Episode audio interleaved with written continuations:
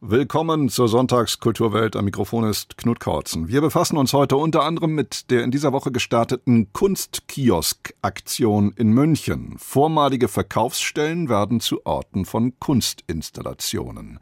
Was sich dahinter verbirgt, erfahren Sie bei uns. Und uns beschäftigt die Frage, warum TikTok süchtig macht. Das versucht die Medienwissenschaftlerin Isabel Otto in einem Buch zu ergründen. Kulturwelt. Das aktuelle Feuilleton auf Bayern 2.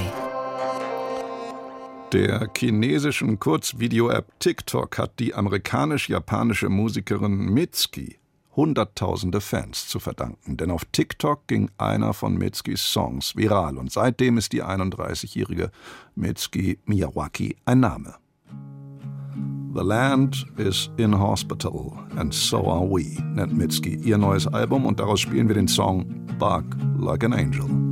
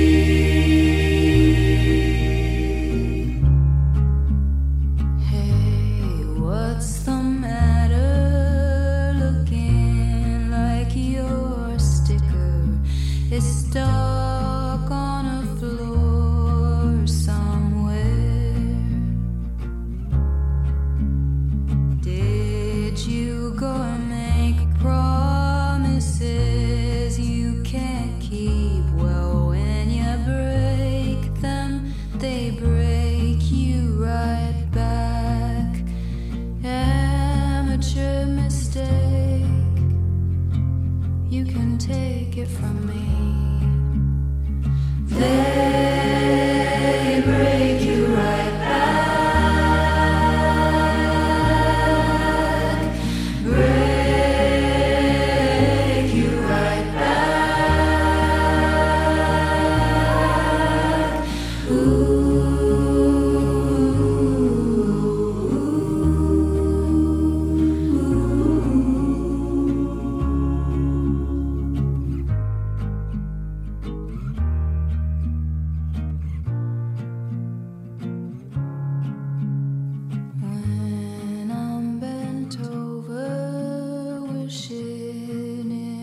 was over,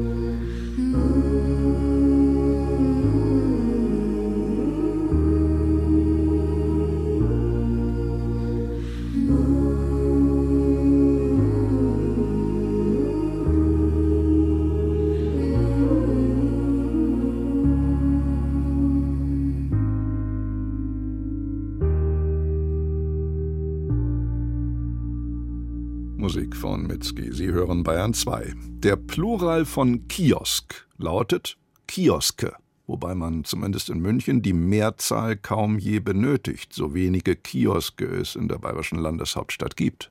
Vorbei die Zeit, da Hans Magnus Enzensberger am Vormittag zum Schwabinger Zeitungskiosk spazierte, um diesen wie ein Kolibri zu umschwirren und an der Himmelskost der internationalen Presse zu naschen, wie das sein Freund Peter Rühmkow mal so schön beschrieben hat. Enzensberger hat nicht nur einen Gedichtband Kiosk genannt, er hat denselben auch besungen. Kiosk. An der nächsten Ecke die drei ältlichen Schwestern in ihrer Bretterbude. Zutraulich bieten sie Mord, Gift, Krieg einer netten Kundschaft zum Frühstück an. Schönes Wetter heute. Penner, die Hundekuchen essen, Besitzer, erstickend in Villen unter Tanakra-Figuren und andere Lebewesen, die regelmäßig beim Aufgang der Sonne in Banken verschwinden. Bizarrer als das Mammut mit seinen geringelten Stoßzähnen und die Gottesanbeterin. Sie stören mich nicht. Auch ich kaufe gern bei den Parzen ein. Ob es die hier von Enzensberger besungenen Parzen, die Schicksalsgöttinnen waren oder doch einfach kunstsinnige Menschen. In München gibt es jetzt auf jeden Fall Kunstkioske. Leerstehende Verkaufsstellen in U-Bahnhöfen werden zu Ausstellungsorten umfunktioniert. Tillmann Urbach hat sich diese Aktion angesehen. Also erstmal muss ich hier die Tür aufschließen, die ist natürlich sehr gut gesichert von den Stadtwerken die Tür hier am Kiosk Michaelibad. Da gehe ich jetzt hinein. Ich muss diese schwere Stahltür mal aufstemmen. Erstmal ist es natürlich dunkel. Als allererstes lasse ich mal den Rollladen durch. Regina Bayerl in ihrem Kunstkiosk im Sperrengeschoss des U-Bahnhofs. Und als die Rollläden oben sind, schauen auch schon die ersten Passanten im Vorbeigehen in den jetzt erleuchteten Innenraum hinein. Darin zwei aufgespannte knatschrote Sonnenschirme, ein Stuhl mit Badetuch an der Wand, ein großes vergilbtes Dia, darauf eine Dame im Blechpool mit Badehaube und aufblasbarem Wassertier aus einem privaten Dia-Konvolut. Diese Serie kam mir dann in den Sinn, weil hier Michaelibad, das Freibad natürlich im Hinterkopf ist mit dieser verführerischen, wunderbaren Wasserfläche. Das kennt doch jeder von uns, der erste Blick. Und mir war sofort diese Dia-Serie wieder im Gedächtnis mit diesem herrlichen türkisfarbenen Wasser in diesem Pool, den man da sieht, so ein Blechpool, der oberirdisch ist. Das Bild ist übrigens von 1971. Und das habe ich dann vom Dia abfotografiert und transformiert. Zehn leerstehende Kioske in Münchens U-Bahn geschossen. Und hier jetzt also Kunst. Zehn Installationen unter anderem an den Haltestellen Brudermühlstraße, Messestadt Ost, Quiddestraße oder der Schwanthaler Höhe. Im Grunde jeweils ein Unort mitten in der urbanen Nahverkehrsstruktur. Die Installationen sollen vor allem den Überraschungseffekt ausstellen. Mitinitiator Christian Lanspersky von der Plattform München. Das Projekt Kunstkioske möchte auf den Leerstand der Kioske im Münchner U-Bahn-Bereich reagieren. Es ist eine langjährige Forderung, dass diese Räume genutzt werden. Es ist natürlich nicht nur ein Problem der leerstehenden Kioske, sondern des Leerstands in München allgemein. Referiert natürlich auch auf die allgemeine Immobiliensituation in München. Es bedarf neuer, mutiger Konzepte, diese Orte zu nutzen. Am Josefsplatz hat Martin Schmidt gleich den ganzen Kiosk mit weißen Lilien ausgefüllt. Ein Blumenmeer, das seinen intensiven Geruch aus dem geschlossenen Raum hinein in das muffige Zwischengeschoss verströmt. Ein Geruch, der sich mit dem Verblühen verändern wird, denn das Verwelken ist Teil der Arbeit. Die weißen Lilien könnten eben auch als gewaltiges Trauergebinde für die Institution Kiosk erlebt werden. 31 von ihnen stehen in München zurzeit leer. Einer ist jetzt innen golden beleuchtet. Von außen steht oben über dem Schaltertresen Asyl und Visa. Dazwischen Embassy of Arcadia. Ein Einlass ins arkadische Paradies sozusagen. Eine Installation von Peter Kees. Also ich liebe den öffentlichen Raum als Ort der Kunst sozusagen. Also das gibt den White Cube, wo man Dinge ausstellen kann, wo ein interessiertes Publikum hingeht. Und der Unterschied zum öffentlichen Raum ist der, dass dort jeder vorbeigeht, also der dort eben des Weges hat. Und das finde ich total spannend. Ich liebe Irritationen. Also das ist ja eine Irritation, wenn Sie durch so einen U-Bahnhof gehen und da ist dann plötzlich ein Schild, hier gibt es Asyl und Visa. Gerade in unserer heutigen Zeit, diese Dinge müssen ja thematisiert werden. Also ich versuche Ausrufezeichen oder Fragezeichen in die Welt zu setzen. Und das funktioniert in so einem Kiosk ganz hervorragend. Zurück an die Haltestelle Michaelibad zu Regina Bayer. Von Zeit zu Zeit in unregelmäßigen Abständen gibt es Spuren einer Anwesenheit. Dieses Handtuch, dieses orangefarbene, das wird eventuell einmal verschwinden oder woanders liegen. Der wird verschwinden, vielleicht wird auch ein anderes da liegen. Solche Dinge einer Anwesenheit, ich kann natürlich nicht verraten, was da alles passiert. Ich weiß es auch gar nicht genau. Und so werden die Kunstkioske überraschend bleiben als temporäre Kunsteingriffe unter der Stadt bis zum 15. Dezember an zehn verschiedenen Orten Münchens zu erleben, die Aktion Kunstkioske. Sie hören Bayern 2. Und wir kommen zu jenen Bilderwelten, die mehr als eine Milliarde Menschen weltweit, hauptsächlich sind es Millennials, faszinieren. Ich spreche von den Kurzvideos, die man auf der App TikTok anschauen kann. Die Ästhetik von TikTok hat die Medienwissenschaftlerin Isabel Otto jetzt untersucht in einem neuen Buch aus der Reihe Digitale Bildkulturen, die der Wagenbach Verlag herausbringt. Lili Ruge hat mit Isabel Otto gesprochen. Flache Witze, Buchempfehlungen, Szenen eines Protests im Iran, Schminktipps, Tanzvideos, Gesellschaftskritik. Das alles und noch viel mehr sehe ich, wenn ich die Social Media App TikTok auf meinem Handy aufmache. In kurzen Videos, die teilweise nur ein paar Sekunden dauern. Was mir nicht gefällt, swipe ich einfach wieder weg. Klingt vielleicht langweilig, entfaltet aber einen ziemlichen Sog. Letztens ist es mir passiert, dass ich um 8 Uhr abends mein Handy rausgeholt habe und bis 3 Uhr nachts auf TikTok war. Warum die Sogwirkung dort anders ist als bei anderen Apps, weiß die Medienwissenschaftlerin Isabel Otto. Es ist viel ungeordneter. Also wir haben auf Facebook und auf Instagram sehr viel stärker fokussierte Inhalte, die jetzt auf der Basis der Freunde oder der FollowerInnen beruhen. Und diese Prinzipien gibt es zwar auf TikTok auch, sie spielen aber eine geringere Rolle. Also eine größere Rolle ist der tatsächlich in die weltweite Videoproduktion auf der Plattform geöffnete Startseite, diese For You-Page. Sobald ich die Startseite öffne, beobachtet TikTok jede meiner Aktionen auf der App genau. Ob ich ein Video like, ob ich es ganz gucke, mehrmals gucke oder ob ich das Interesse verliere und es gleich weiter nach oben wegwische. Das alles sagt etwas über meine Vorlieben aus.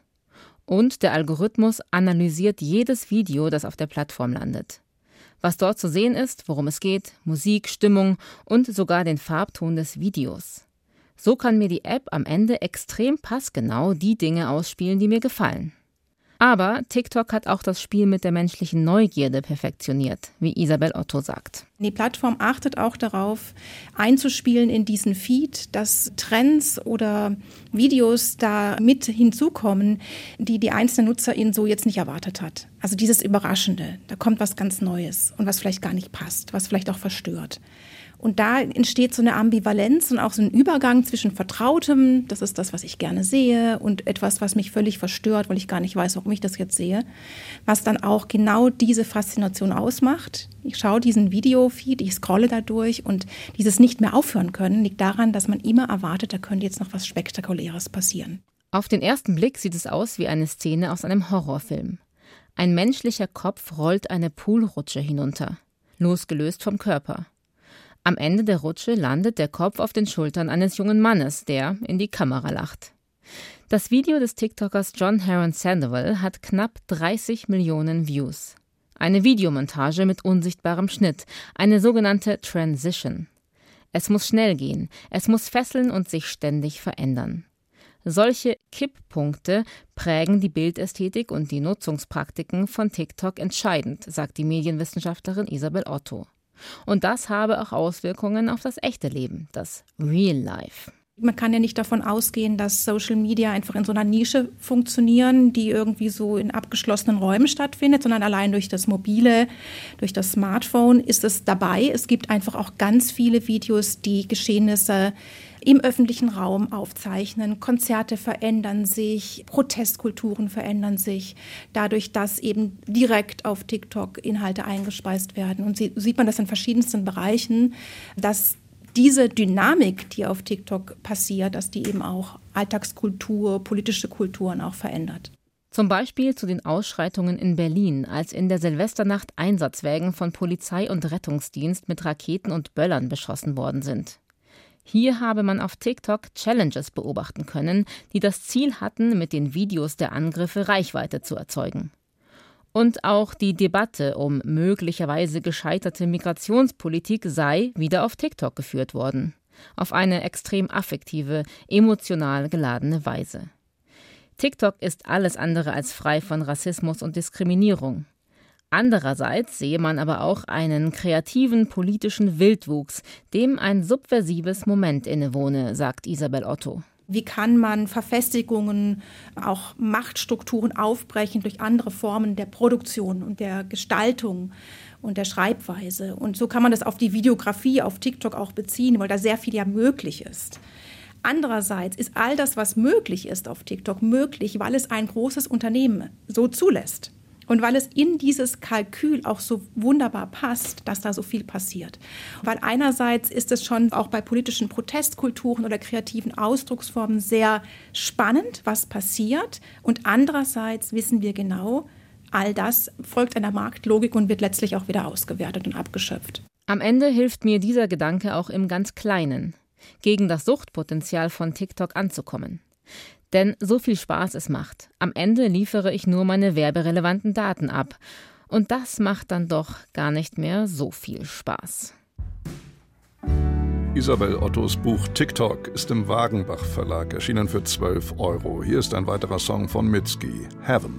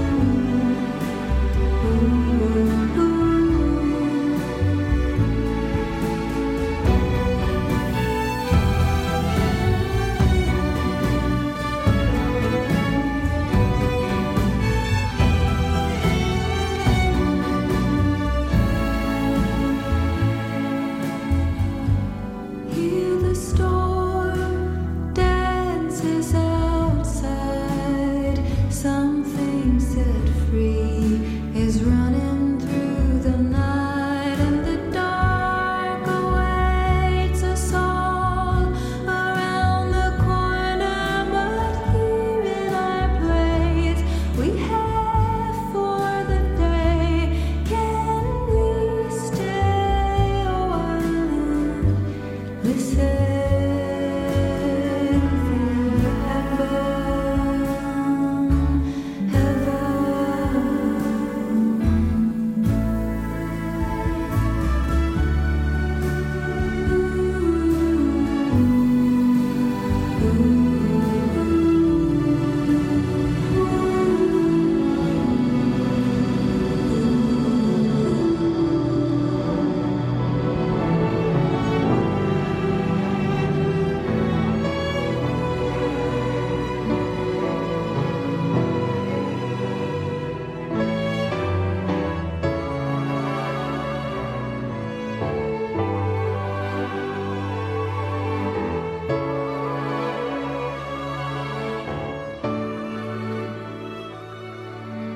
So, und nach diesem Song zwischen Folk, Country und orchestralem Pop soll es jetzt um einen neuen Kinofilm gehen, den jene sehr mögen werden, die das Zuhören lieben. Und das meine ich jetzt nicht so gouvernantenhaft wie die letzte Generation, die heute getwittert hat. Wollt ihr uns endlich zuhören? Zwei dänische Regisseure haben weltberühmte Jazzmusiker in den Vereinigten Staaten, in Europa und Japan bei ihren Aufnahmen begleitet. Heraus kam ein hinreißender und außergewöhnlich sensibler Dokumentarfilm, Music for Black Pigeons, also Musik für schwarze Tauben. Ein Film, der längst nicht nur von Jazz handelt. Roland Spiegel hat ihn gesehen.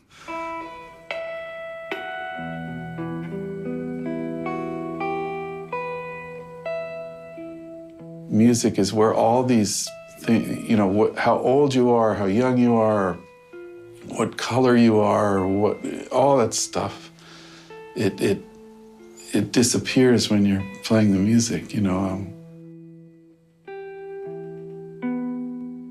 Gitarrist Bill Frisell mit seinen innigen Tönen und mit Worten. Worten, die aussprechen, was Musik bewirken kann. Alter, Hautfarbe, all das verschwinde, sobald man Musik spiele. Anders formuliert, alles, was Menschen trennen könnte, kann Musik unwichtig werden lassen. Grund genug, die Töne selbst wichtig zu nehmen. Das tut dieser Dokumentarfilm zweier dänischer Autoren auf bezwingende Art. Er ist wunderschön und er kommt Bildern und Klängen so nah, wie es in Filmen ganz selten ist. Music for Black Pigeons heißt er.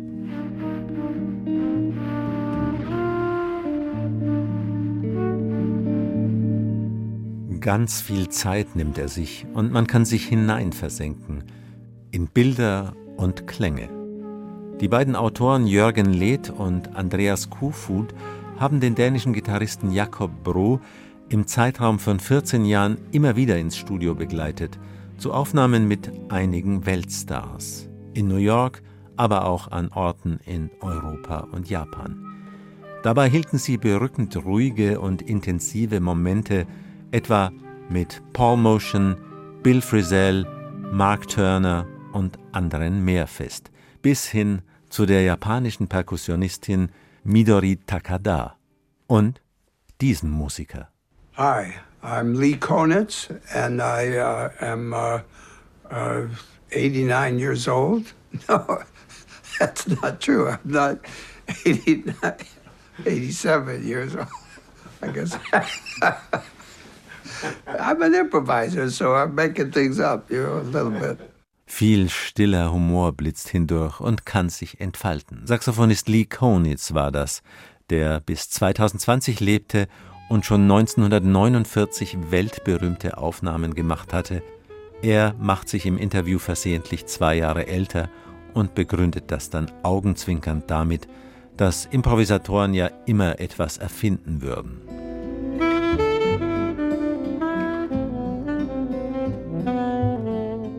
Einem Ausspruch von Lee Konitz folgt auch der Titel des Films. Konitz wusste anfangs nicht so recht, wie er die Musik des Gitarristen Jakob Bro einordnen sollte. Nicht sehr besonders fand er sie sogar. Sie war ihm fremd, aber er spielte hervorragend in ihr mit. Eines Tages rief er den Gitarristen an. Er habe dessen Musik aufgelegt.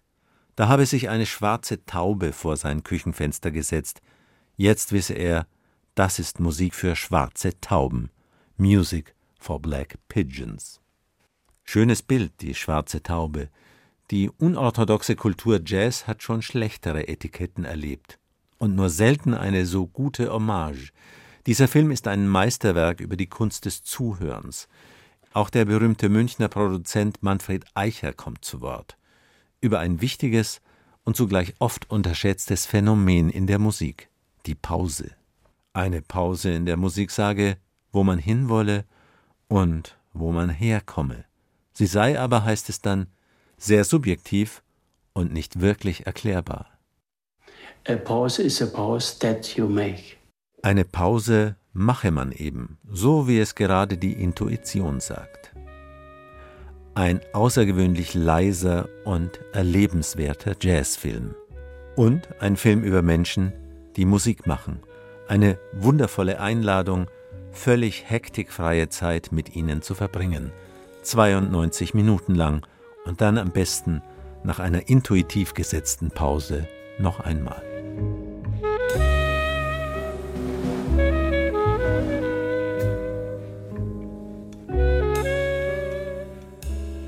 Der Dokumentarfilm Music for Black Pigeons ist diese Woche im Kino gestartet. Das war es von der Kulturwelt. Danke fürs Zuhören, sagt Knut Kortzen.